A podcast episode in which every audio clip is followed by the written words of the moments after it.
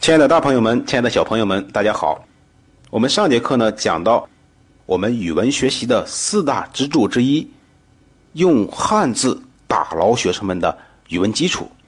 同时呢，也讲到了我们的教学研究成果之一，非常重要的研究成果啊，就是用字源学字法帮助同学们高效的掌握汉字。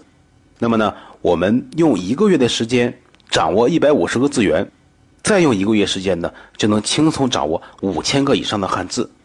那么五千个以上汉字什么概念呢？小学课本要求小学生六年掌握两千五百字，中学生呢九年掌握三千五百字，而我们用资源学字法，只需要两个月呢，就可以轻松掌握五千个汉字。我们帮助孩子牢牢地打好汉字基础，汉字基础从根本上又决定了每个孩子的阅读和写作能力。这节课我们讲学好语文的四大支柱之二，用原点。培育孩子们的语文灵魂。那么，中国历史上有这么一句话，叫做“半部什么治天下”呀？可能很多人答出来了，叫做“半部《论语》治天下”。那么这句话呢，还有一个很有意思的由来。那么宋朝啊，有一名著名宰相，叫做赵普，是宋太祖赵匡胤的宰相。那么这个人呢，非常厉害，比如陈桥兵变、杯酒释兵权这些著名的历史事件，都是由他一手策划的。那么有一天呢，宋太祖赵匡胤就问这个赵普啊，说你平时啊也不怎么读书，怎么这么厉害呢？啊，赵普非常淡定的说呢，皇上，虽然我平时不读书，但是啊，我只学通背会了一部书《论语》，我用半部《论语》帮您打天下，半部《论语》帮您治天下，足矣。那么这呢，传说就是半部《论语》治天下的由来。那么大家知道。《论语》是孔子一辈子智慧的结晶，包含了我们中国政治伦理道德学术的精华，其中很多内容啊，都成为我们后世永恒的指导法则。可以说，孔子在全球的影响力都是巨大的。那么，我们回溯到一九八八年，七十五位诺贝尔获奖者在巴黎发表联合声明，他们说，如果我们人类要想在二十一世纪生存下去，就必须回到两千五百年前去汲取孔子的智慧。那么，大朋友们、小朋友们，足以看出啊，我们全球的人都在汲取孔子的智慧。那么，我们作为炎黄子孙，要不要学呀？一定要学，而且还要学好。所以呢，我们要用《论语》《老子》《孟子》《庄子》这样的思想原点，从小啊培养孩子们的。语文灵魂。好的，那么接下来呢，我们就一起学习语文学习的四大支柱之三：拓展中国文化知识背景。那么我们说啊，文史哲不分家，文学的背景呢是历史是文化。一个语文优秀的人啊，一定是历史文化知识渊博的人。比如我们中国很多成语啊、词语啊，都有它背后的历史典故。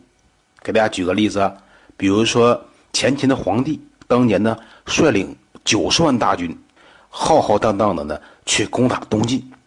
那么去的时候啊，非常威武，就产生了一个成语，叫做“投鞭断流”，说把将士的马鞭啊扔到河流里边，都可以阻断水流。这足以看出，这个是多么的庞大的一个队伍哈，多么的威武。但是呢，由于轻敌到了战场。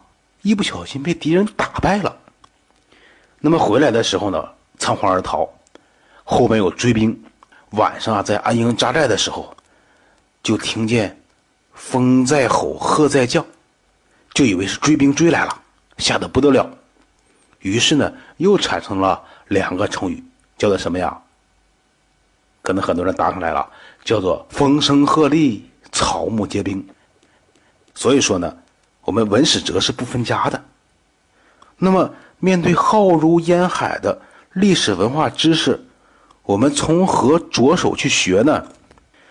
那么，我们研究成果呀，为大家指出了四个方向：第一，要了解中国文学的全景；第二，要了解我们中国历史的全景；第三，要了解我们中华文化制度的全景；第四呢？还要有我们日常生活的全景，那么从这四个全景全方位的来提高同学们的历史文化知识水平。那么我们只有深入的了解了中国的历史和文化，才能够掌握我们中国语文的精髓。那么这样说起来呢，可能太抽象。我给大家呢举个例子，比如说我们在看电视、听评书的时候，经常听到这样的话：说午时三刻开刀问斩，这是古代杀人的时间，不得了。那么我想问问大家，午时三刻应该是今天的几点钟呢？那么很多人说是十二点四十五，午时嘛，十二点嘛，一刻钟十五分钟，三刻钟呢就是四十五了，那是一定不对的。正确的答案呢是十一点四十五。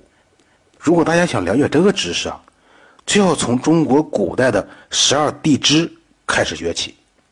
我们。中国古代啊，把一天二十四小时分为十二个时辰，每个时辰呢对应一个地支，比如子丑寅卯这十二地支。那么午时呢，是指上午十一点到下午一点，也就是到十三点两个小时。所以呢，午时三刻呢，就是午时过三刻钟，也就是十一点过三刻钟，十一点四十五。那么我们今天所说的正午十二点是怎么来的呢？那么中间这个时刻，午时中间那个时刻，叫做午正十二点，那么也就是今天正午的来历。那么这些知识啊，都是我们重要的文化考点，在中高考中呢就有可能考察到的，但是呢，我们在语文课本上、教材上，确实又是学不到的。所以我们说呢，一个语文优秀的人，一定要有。丰富的历史文化知识作为背景。那么在下节课过程中呢，宋老师会讲到语文学习的第四大支柱——文言文名篇是提升语文能力的捷径。好的，那么在课程快要结束的时候呢，宋老师还是要提醒各位亲爱的听众朋友们，为了方便之后您的收听呢，可以点击订阅，那么也可以添加宋老师的微信，我的微信号是幺三六五幺三二。幺三三六，再重复一遍哈，幺三六五幺三二幺三三六。那么在微信中呢，你在学习语文的过程中遇到的任何问题呀、困难呐、困惑呀，都可以和宋老师进行沟通和交流。那么家长们在引导孩子学习语文的过程中遇到的问题，也可以随时的的和宋老师交流。那么宋老师会尽量的帮助各位朋友们呢答疑解惑。好。那么这节课呢，就先讲到这里，谢谢大家的收听和陪伴，我们下节课见。